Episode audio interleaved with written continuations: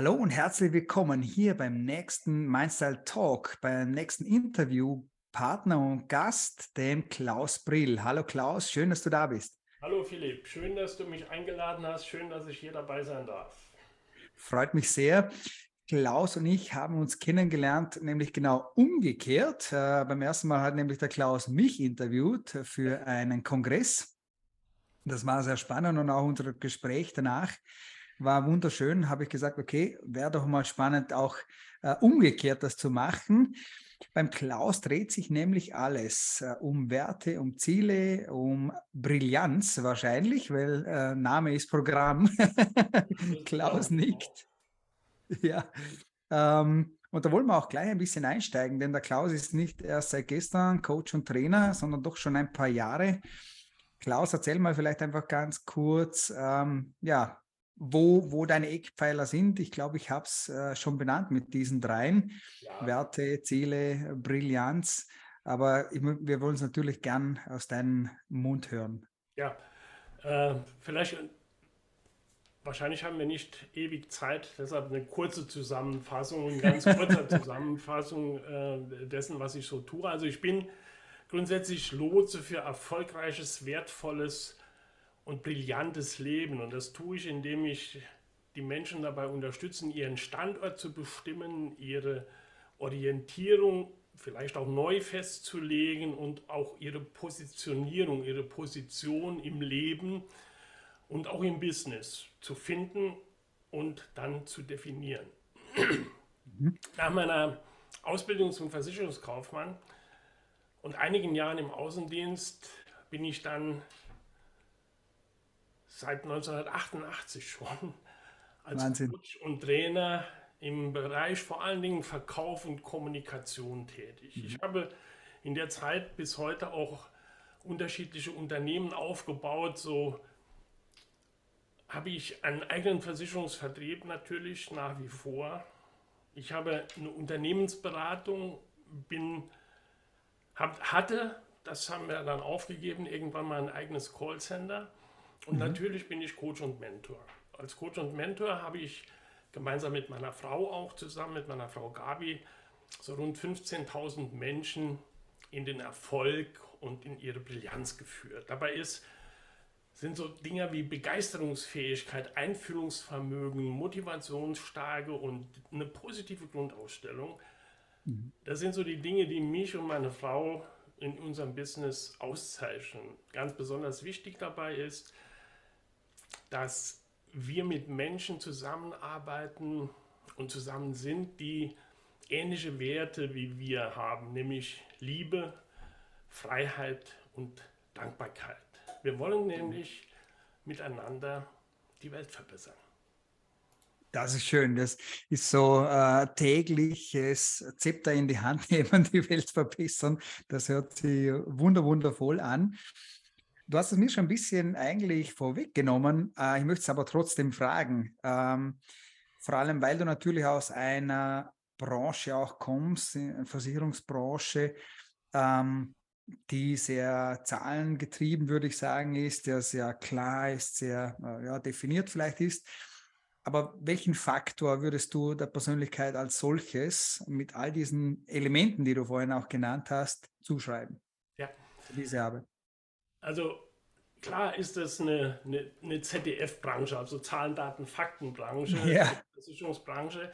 Gleichzeitig geht es aber, wenn man die Branche so versteht, wie ich es verstehe, um den Menschen im Mittelpunkt. Weil ich habe immer darauf geachtet, dass die Menschen nicht einfach eine Versicherung abschließen, eine Versicherung, damit sie irgendetwas haben, sondern ich habe geguckt, immer, wie ist dein Leben, wie ist deine Lebenssituation und was brauchst du überhaupt? Es gibt Menschen, die brauchen eher Versicherungen im sogenannten Sachbereich, also wo sächliche Dinge damit abgesichert werden. Andere wiederum brauchen mehr Dinge, wo sie ihr Leben, ihre Gesundheit und ähnliche Dinge absichern. Und das dann genau, und das ist, ist zwar ein Wort, das in der Versicherungsbranche immer wieder G und oft auch missbraucht wird, aber es ist, geht mir darum, bedarfsgerecht das Ganze zu machen. Genauso arbeiten wir auch im Coaching und im Mentoring. Also wir stülpen nicht irgendetwas über, sondern wir erarbeiten mit unseren Kunden das, was für die Kunden wichtig und richtig ist. Mhm. Und da gehe ich davon aus, dass die Individualität äh, auch eine große Rolle spielt, oder?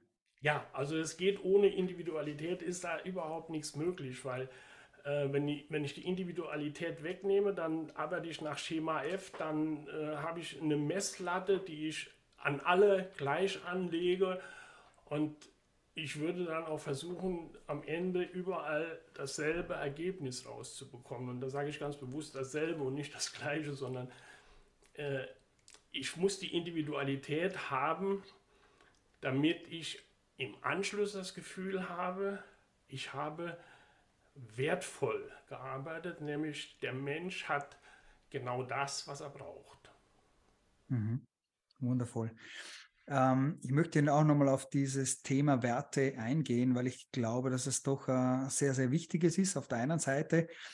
Aber was mich äh, eigentlich mehr interessieren würde, ist, wie du das siehst über die letzten Jahre hinweg, äh, weil du auch schon einfach so lange in der Branche unterwegs bist, inwiefern sich Menschen, Individuen, aber auch Unternehmen äh, diesem Thema angenommen haben, ob das wirklich auch verstärkt ist die letzten Jahre und vielleicht tatsächlich auch, wo es noch ein bisschen fehlt. Ja, das ist wahrscheinlich auch so dieser, dieser Punkt, wo dein Augenmerk ist, da kommst du hin. Also wenn du dich heute für irgendetwas entscheidest, etwas zu tun oder äh, dir ein bestimmtes Auto aussuchst, wirst du dieses Auto ganz oft auf den Straßen sehen, weil dein, dein Augenmerk, dein Fokus darauf ausgerichtet ist. Und so ähnlich geht es mir eigentlich mit den Werten, weil 2019 haben wir einen Online-Werte-Kongress veranstaltet, meine Frau und ich. Wir haben 42 Interviews zum Thema Werte mit Menschen geführt und achten immer auf die Werte. Und deshalb habe ich persönlich das Gefühl, den Menschen und auch den Unternehmen sind Werte immer wichtiger geworden. Und wenn mhm. wir heute mit Unternehmern uns unterhalten, wenn wir heute auch mit großen Konzernen unterhalten, wo wir auch schon mal Vorträge halten oder ähnliche Dinge, springen die auf das Wort Werte immer an. Ja, das ist wichtig. Das ist, dass wir Werte weiter transportieren, dass wir Werte hochhalten. Das ist ja das A und O in unserem Leben. Das ist ja das, mhm. was das Leben ausmacht, dass wir gemeinsam miteinander die Werte hochhalten. Wobei, wir hatten 42 Interviews und wir hatten jeden Interviewpartner gefragt, was bedeutet für dich der Wert Freiheit? Mhm. Wir haben 42 Definitionen. Das war für jeden etwas anderes. Jeder, jeder äh, beschreibt einen bestimmten Wert in einer anderen Form. So hatten wir zum Beispiel auch die Frage bei einem, der war der Wert Familie ganz besonders hoch. Mhm. Und der hat dann als Beispiel gesagt, auch hier kann man ja ganz unterschiedliche Definitionen haben. Wir ja. haben in einem Unternehmen, in einem großen Unternehmen auf Management-Ebene zwei Mitarbeiter. Beide sagen, die Familie ist für mich das A und O. Mhm. Beide bekommen das Angebot von ihrem Unternehmen für ein Jahr in die USA zu gehen, um dort etwas Neues aufzubauen. Mhm. Da sagt der eine, das kann ich nicht tun. Mhm. Ich muss hier bleiben bei meiner Familie, weil die Familie ist das Wichtigste, das ich überhaupt habe. Und der andere sagt, oh toll, dann kann ich meine Familie mitnehmen, ich kann den Kindern neue Perspektiven zeigen, die Kinder können neue Dinge kennenlernen. Und für beide mit unterschiedlichem Ergebnis war der Wert Familie der wichtigste in ihrem Leben. Ja, verrückt. Also das ist eine schöne, schöne Anekdote und Metapher dafür, wie ja. ausgeprägt oder eben wie individuell es wieder sein kann. Was mir dabei auch noch interessieren würde, das muss ich fragen, äh, wie siehst du das, wie die Werte auch tatsächlich gelebt werden? Wirklich auch im Vergleich der letzten Jahre. Ähm, weil ich, für mich als Coach zum Beispiel, ist es unglaublich wichtig, dass die Werte, ich sage das immer so äh, plakativ, nicht nur leere Worte sind, sondern auch wirklich gelebt werden. Wie siehst du das aus deiner Erfahrung jetzt? Also da bin ich ähm, ja sehr vielfältig eigentlich unterwegs. Habe ich auch sehr, sehr vielfältige äh, Erlebnisse gemacht, aber das ist, glaube ich, wie mit allem im Leben. Die einen sagen, Werte sind mir unglaublich wichtig und sobald mhm. es dann in, in Medias Res geht, sobald man dann wirklich in Einzelheiten hineinguckt, sieht man, der einzige Wert, der gilt, ist mein Egoismus. Und bei wiederum anderen äh, halten die genau das, was sie versprechen. Die wollen mit jedem Menschen wertvoll umgehen. Die wollen auch mit der Natur wertvoll umgehen. Was mhm. nützt es mir?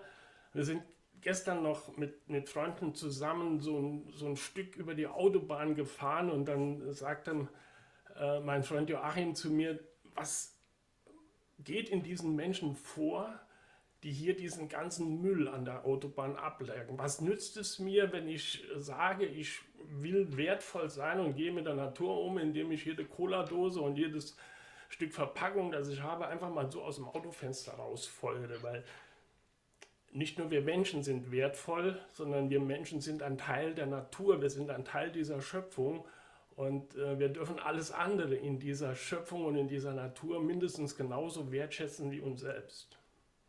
Ja, danke dafür. Ich glaube auch, dass es schon auch darum geht, aber es beginnt am Ende des Tages bei uns selbst. Ja. Wir wollen den Klaus natürlich auch noch ein bisschen besser kennenlernen und fangen mal ganz vorne an. Wie ist denn der kleine Klaus überhaupt aufgewachsen?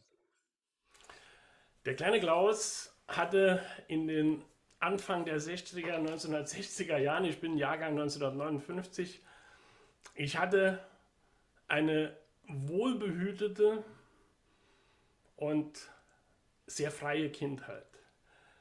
Also in dem kleinen Ort, in dem ich groß geworden bin, gab es keinen Kindergarten. Ich bin, sage heute immer, in einem Waldkindergarten groß geworden, weil ich mhm. bin morgens nach dem Essen aus der Tür raus und meine Mutter war froh, wenn ich beim nächsten Essen wieder zu Hause war. Und ansonsten habe ich mit meinen Freunden, mit meinen Kameraden den ganzen Tag in der freien Natur verbracht. Und wenn mal so eine Woche Regen war oder so, dann konnte ich auch mal mit Lego-Steinen spielen. Ich konnte auch mal malen, aber spätestens ab dem dritten Tag wollte ich wieder raus in die Natur und wollte wieder ins Freie.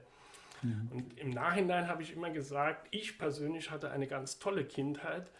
Meine Eltern hatten eine harte Kindheit, weil ich, weil ich war ein mhm. ziemlich durchtriebener und äh, ja, auch die gefahrsuchender Junge, ich will es mal so sagen. ja, alles ausprobiert, oder? Alles ausprobiert. Nichts liegen gelassen, sehr gut. Äh, Schule dann durchgemacht, quasi in dem Fall ein bisschen später natürlich. Und im Kaufmann, hilf mir nochmal mit. Äh, wie war der Übergang dann ins Berufsleben? Das war auch ein bisschen spooky, weil eigentlich hatte ich als Kind etwas ganz anderes vor. Ich wollte und das ist vielleicht eine Anekdote, die ganz erzählenswert ist. Ich wollte eigentlich katholischer Priester werden. Ich wollte Missionar werden und zwar ganz speziell Missionar in Papua-Neuguinea, weil bei uns in der Nähe war äh, ein, ein Missionshaus, hieß das, das war ein Gymnasium mit einem angeschlossenen Museum und da hatten wir irgendwann mal mit der, mit der Grundschule, wir sagten damals noch Volksschule dazu, so einen Tagesausflug dahin gemacht und ich habe mich in dieses Land Papua-Neuguinea und in die Tätigkeit, Missionar zu sein, regelrecht verliebt. Ich hm. ging auch zu dieser Schule, ich habe da auch das Gymnasium besucht, mit der Absicht, anschließend Missionar zu werden und das hielt an, bis ich so 14 war. Dann habe ich verstanden, was Zölibat und Keuschheitsgelübde bedeutet und mhm. festgestellt, das ist nichts für mich. da hört der Spaß auf. ja, und dann habe ich nach dem Abitur in Deutschland üblich Bundeswehrzeit gemacht. Damals noch, es gab noch Wehrpflicht zu meiner Zeit. Und danach wollte ich eigentlich dann studieren äh, Germanistik und Geschichte für Lehramt an Gymnasien. Das war so und dann sagte jeder zu mir, boah, wenn du das machst, dann wirst du in die Arbeitslosigkeit studieren, dann wirst du als Taxifahrer enden oder sonst irgendwas, weil da kriegst du keinen Platz. Und dann habe ich mir überlegt, was machst du? Und habe etwas studiert, mit dem ich anschließend wahrscheinlich sehr, sehr schnell sehr viel Geld verdienen konnte, nämlich Informatik. Ich habe mhm. den Entwicklung, Bau und Programmieren von Computern gelernt und Computerprogrammieren war damals nicht mit Tastatur und ähnlichen Dingen, sondern auch mit Lochkarten.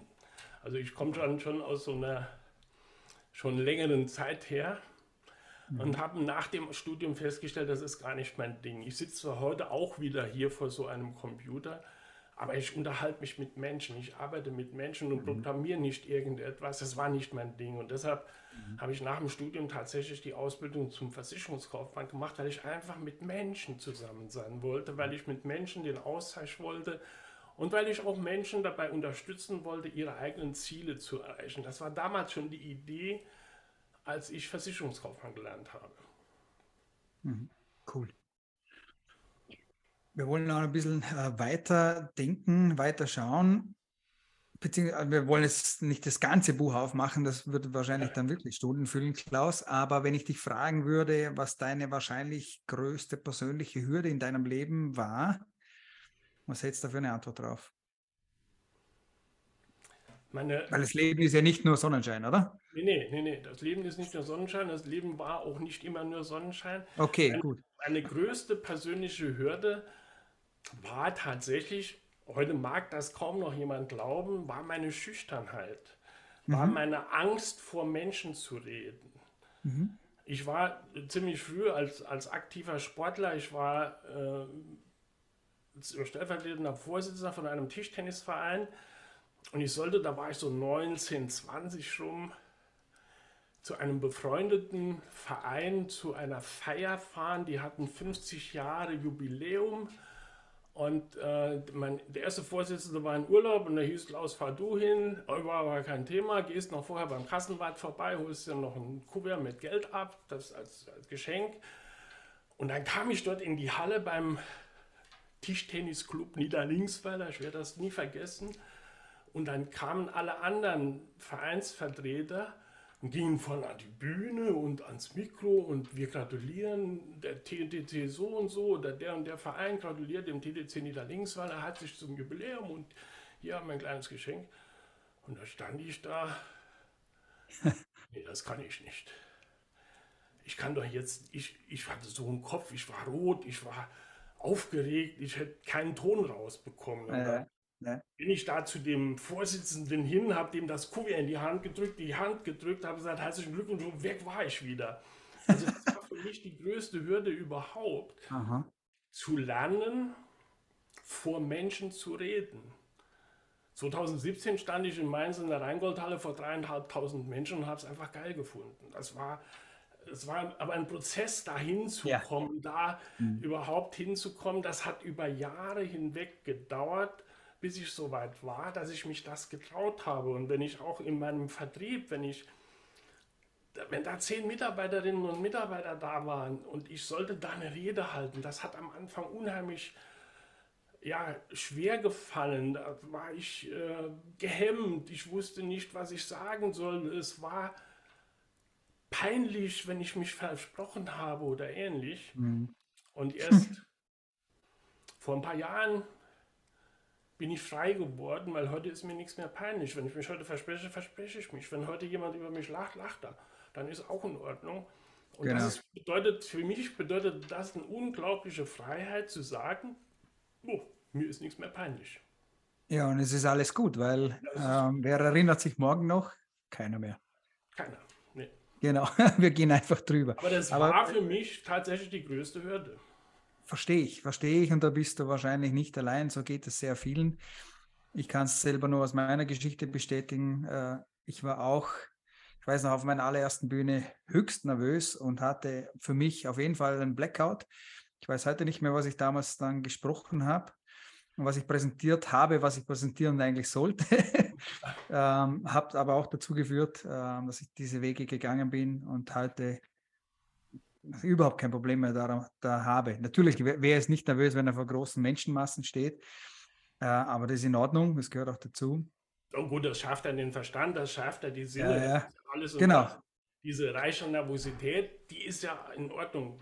Schlimm ist es, wenn, wenn Menschen äh, so komplett Blackouts haben, wenn sie komplett in Panik verfallen, wenn sie überhaupt mhm. nicht mehr wissen, wie du es jetzt beschrieben hast, was habe ich denn da überhaupt gesagt? Mhm. Genau. Aber eben, das, ist, das ist viele Jahre her, oder? Das ist viele Jahre her, ja. Ja, genau. Das ist bei mir auch inzwischen, ich muss gerade überlegen, 24 Jahre her. Aber meine Speaker, unter Anführungszeichen, äh, äh, Geschichte hat erst vor wenigen Jahren begonnen. Ich habe auch erst dann die Schritte gemacht. Und ja. schön, schön zu hören von einem Profi, äh, dass er diese Schritte hat gehen müssen, dass eine der größten Hürden für dich persönlich war. Wenn du noch zurückblickst und wir annehmen, du würdest dein 20 Jahre altes Ich auf der Straße treffen, nimmst ihn bei der Hand, gehst auf einen guten Kaffee mit ihm. Mhm. Was hättest du für einen Rat für dein 20 Jahre altes Ich? Einen ganz einfachen. Mach das, was du vorhast. Tu einfach genau das, was du jetzt machen willst, weil wenn ich heute mit 63 zurückblicke über diese 43 Jahre, das, was ich heute bin, wer ich heute geworden bin, mhm. da bin ich durch all die guten und schlechten Dinge, die ich in diesen 43 Jahren getan habe, geworden. Und ich glaube, wenn ich irgendetwas auch Schlechtes, irgendetwas, was, was negative Erlebnisse, weil meine, meine Scheidung von der ersten Frau und ähnliche Dinge, was dazu geführt hat, wenn ich das all das vermeiden wollte, mhm. Wüsste ich ja nicht, was mir fehlt. Dann wüsste ich ja gar nicht, wie ich mit diesen Dingen, die ich in der Zeit sehr, sehr teilweise schmerzhaft gelernt habe, wie ich damit umgehen dürfte. Und äh, mhm. das, was ich heute bin, der, der ich heute bin, das hat mich, diese Zeit hat mich dazu geformt. Und deshalb würde ich meinem 20-jährigen Ich sagen, egal, auch wenn du jetzt weißt, was die nächsten 43 Jahre auf dich zukommt, mach trotzdem all das, mach dieselben mhm. Fehler nochmal, die ich gemacht mhm. habe. Okay, nichts verändern. Hoppala. Äh, muss ich aber trotzdem fragen, gibt es dann tatsächlich etwas, Klaus, wo du sagst, äh, bereue ich getan oder nicht getan zu haben?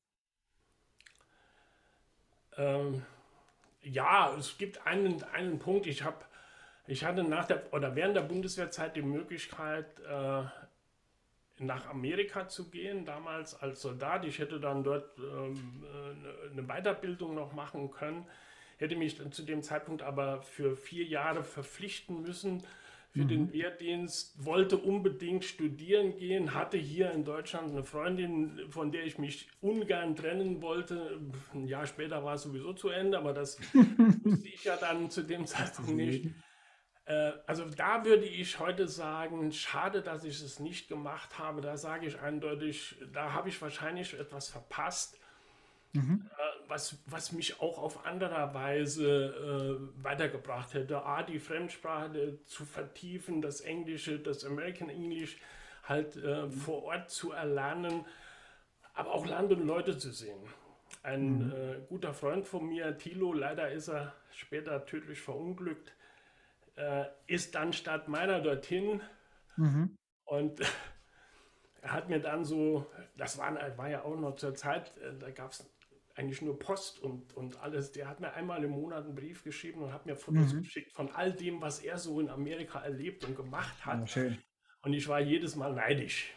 Ja. deshalb sage ich im Nachhinein, das würde ich heute wahrscheinlich anders machen. Das ist das Einzige okay. aber. Gut. Dann wollen wir auch nach vorne blicken. Klaus, ich würde behaupten, du bist in der zweiten Lebenshälfte. oh, nickt, ja, könnte ja. sein. Wahrscheinlich. Ähm, andere Menschen in deinem Alter denken über Pension, äh, Alter, Altersgeschichten nach. Ich bin mir nicht sicher, ob das bei dir auch so ist. Ich würde die Frage lieber anders stellen. Ähm, was hast du noch für große Ziele oder ein großes Ziel oder eine große Vision vielleicht, äh, was noch in deinem Leben kommen soll? Also, Gibt's da was? Ich habe ich hab eine große Vision gemeinsam mit meiner Frau. Äh, mhm. Wir arbeiten daran und äh, sind in der Planung, ein sogenanntes Wertehaus entstehen zu lassen. Wertehaus mhm. wird ein Gebäude sein, in dem Menschen zusammenkommen, um die Werte in der Welt hochzuhalten. Es wird aber auch ein Seminargebäude sein. Es werden Seminare gehalten werden. Es wird aber auch kulinarische Dinge. Es sollte ein, ein schönes Restaurant soll mit dabei sein, wo hochwertiges Essen serviert wird, sowohl für Menschen, die eher äh, Fleisch essen, als auch für Veganer. Also unterschiedliche äh, Dinge, dass im Endeffekt für jeden etwas dabei ist, dass jeder, der in dieses Haus kommt, sagt, hier ist eine Atmosphäre des Wohlgefühls und des gegenseitigen Werteerachtens. Das ist so noch eine, eine Vision und zu der anderen Geschichte. Ja, also ich war kürzlich noch mit, mit Freunden, mit Schulfreunden, mit denen ich eingeschult wurde, zusammen. Da sind einige schon in Pension und Rente, andere arbeiten daran. Mittlerweile fragt mich keiner mehr, wann gehst du in Rente, weil die meine Einstellung kennen, weil ich werde wahrscheinlich, vermute ich, auf irgendeiner Bühne starben oder weiß der Kuckuck was, weil Mhm. Ich arbeite ja nicht. Das, was ich tue, macht mir unendlich viel Spaß. Und ich sehe nicht ein, nur weil ich eine bestimmte Altersgrenze erreicht habe, mit dem, was mir Spaß macht, aufzuhören. Wozu? Mhm. Vielen Dank dafür, weil äh, tatsächlich hatten wir das auch vor kurzem bei mir in der Ausbildung, wo ich dann gesagt habe, aus welchem Grund sollte ich mich von etwas zur Ruhe setzen, was so viel Spaß macht, was mir so viel Energie gibt und bringt, wer würde denn so was Verrücktes tun? Ja. Niemand macht das, ja. oder? Niemand legt die, den Spaß beiseite und sagt so, genug Spaß, jetzt gehen wir, machen wir was anderes. ich habe ich hab da ein großes Vorbild und das, äh, dieses Vorbild, der, der resultiert auch aus diesem ursprünglichen, ich will Missionar werden. Ja. Ein äh, mir sehr gut bekannter Pater, Pater Nikolaus Schnur, er ist äh, 2021 verstorben im Alter von 107 Jahren muss man dazu ja. sagen. Wahnsinn. Pater Schnur hat bis zu seinem 102. Lebensjahr aktiv gearbeitet. Er war Seelsorger in einem Altenheim. Der hat Menschen betreut, die 30, 40 Jahre jünger waren als er und hat die seelsorgerisch betreut. Und mit 102 hat er gesagt, so Herrgott, jetzt ist aber genug. Jetzt will ich die letzten Jahre meines Lebens noch genießen. Und der Mann ist bis zum Schluss körperlich so fit gewesen, er ist an einem Stock gegangen, aber er brauchte nicht mal einen Rollator oder ähnliches und mhm. ist dann im Alter von 107 Jahren, er konnte also noch fünf Jahre seinen äh, Ruhestand genießen, im Alter von 107 Jahren im folgenden Jahr verstorben. Und der ist so ein immer ein bisschen Vorbild für mich gewesen, mhm. auch von seiner Einstellung zum Leben und zur Arbeit. Das, was mir Spaß macht, ist ja keine Arbeit. Mhm. Auch wenn ich dafür bezahlt werde. Schön, schön, dass du das so sagst. Und solche Mentoren auch in deinem Leben es gibt. Ähm, und ich bin auch überzeugt, wir alle brauchen irgendwo Vorbilder, Mentoren, äh, Menschen, auf die wir hochblicken, vielleicht auch ganz bewusst, äh, um uns was ja, abzukupfern sozusagen. Ja. Klaus, wenn du die Möglichkeit hättest, ein großes Plakat zu schreiben, welches wir dann an einen Flieger dranhängen, der dann durch die Lüfte fliegt, was würdest du draufschreiben? Lebe das Leben, das du dir wünschst. Ohne, ohne Umschweife. Super. Cool. Führt mich zu meiner Abschlussfrage, Klaus. Und zwar, wenn du jetzt noch zurückblickst, die letzten wenigen Tage, vielleicht wenigen Wochen, vielleicht mhm. wenige Monate. Was war dein letzter Gänsehautmoment Nimm uns da bitte einfach mal kurz mit. Also mein, mein letzter Gänsehautmoment war tatsächlich äh, vergangene Woche, ja, war vergangene Woche Donnerstag, äh, da waren wir in, in Frankfurt, äh, da gab es eine, einen Spendenmarathon, da waren 100 Speaker, die mhm. jeweils für drei Minuten einen kurzen äh, Impuls ins Publikum gegeben haben. Und bei diesen 100 Speakern war A, meine Frau dabei und B, eine unserer Mentoring-Kundinnen. Und bei beiden saß ich da und war wahrscheinlich viel, viel mehr aufgeregt als sie selbst und hatte diesen Wahnsinns-Gänsehaut-Moment. Das war ja, ein, ein sehr erhebendes Erlebnis. Ich hatte mich selbst äh, außen vor gelassen, weil an dem Tag war auch noch in Frankfurt Buchmesse und ich wollte auf die Buchmesse und wollte nicht da irgendwo in einem Zeitplan involviert sein, außer die beiden wollte ich auf jeden Fall hören. Und deshalb mhm. hatte ich mich außen vor gelassen, habe dann aber während der Veranstaltung beschlossen und mich auch bei der Veranstalterin bedankt, dass sie das getan hat und dafür schon angemeldet, dass ich nächstes Jahr mit dabei bin. Schön. wunderschön. Und du warst äh, berührt wahrscheinlich aufgrund des Speeches oder aufgrund dessen, dass deine Frau und die äh, Kundin von dir auf der Bühne waren, einfach stolz oder ja? Ja, das war, war absolut stolz. Ich war, äh, äh ich saß da und jeder hat nach mir geguckt und hat wusste, der ist jetzt aus irgendeinem Grund ist der unheimlich aufgeregt. Ich hatte auch meine, meine große Kamera mit dabei und habe Fotos geschossen und, und alles hin und her. Also äh, es war ein ganz besonderer Moment und äh, da äh, erinnere ich mich unheimlich gerne dran. Und wie gesagt, es hat Gänsehaut gegeben, ja. Schön. Wunder, wunderschön, Klaus. Ich danke dir von ganzem Herzen, dass du heute da warst, dass du dein persönliches Buch aufgemacht hast und uns aus deinem Leben erzählt hast, uns gezeigt hast. Und ich hoffe, wir sehen uns tatsächlich äh, mal ohne Laptops dazwischen. Das hoffe ich auch, ja. Im, ja, das hoffe ich auch im, unter Anführungszeichen, echten Leben. Im ersten Leben. Danke, danke dir nochmal, Klaus, dass du da warst. Und in diesem Sinne, bis zum nächsten Mal. Ja, vielen Dank auch und viel, viel Erfolg, äh, lieber Philipp, für dich und all das, was du da tust. Und ich finde gerade diese Art und Weise, wie du dieses Interview geführt hast, war für mich wieder so etwas, das mir gesagt hat, es war richtig hier zu sein. Es war so wertschätzend, als ob ich es selbst geführt habe. Und dafür bedanke ich mich ganz besonders. Das Danke kann ich nur zurückgeben. Ähm, das habe ich in dem Interview bei uns zwei schon so gespürt, äh, als du mich interviewt hast und ich auch bemerkt habe, äh, okay, wir haben absolut die gleichen. Äh, Wellenlänge auf der einen Seite, aber auch Einstellungen und auch Werte, definitiv, das, was dich auch ausmacht. Und deswegen musstest du heute da sein. Also danke nochmal dafür und ja, ich hoffe, dass wir uns wirklich live dann mal sehen und nochmal länger noch unterhalten können. Länger unterhalten können, ja. Und vielleicht äh, darf ich mein übliches Schlusswort machen. Ich sage Gerne. am Ende meines Podcasts immer und am Ende meiner Vorträge immer, Leinen los und bleibe neugierig. so muss es sein. In diesem Sinne nochmal danke, dass ihr alle da wart, die Zuhörer, Zuseher. Danke an den Klaus und bis zum nächsten Mal.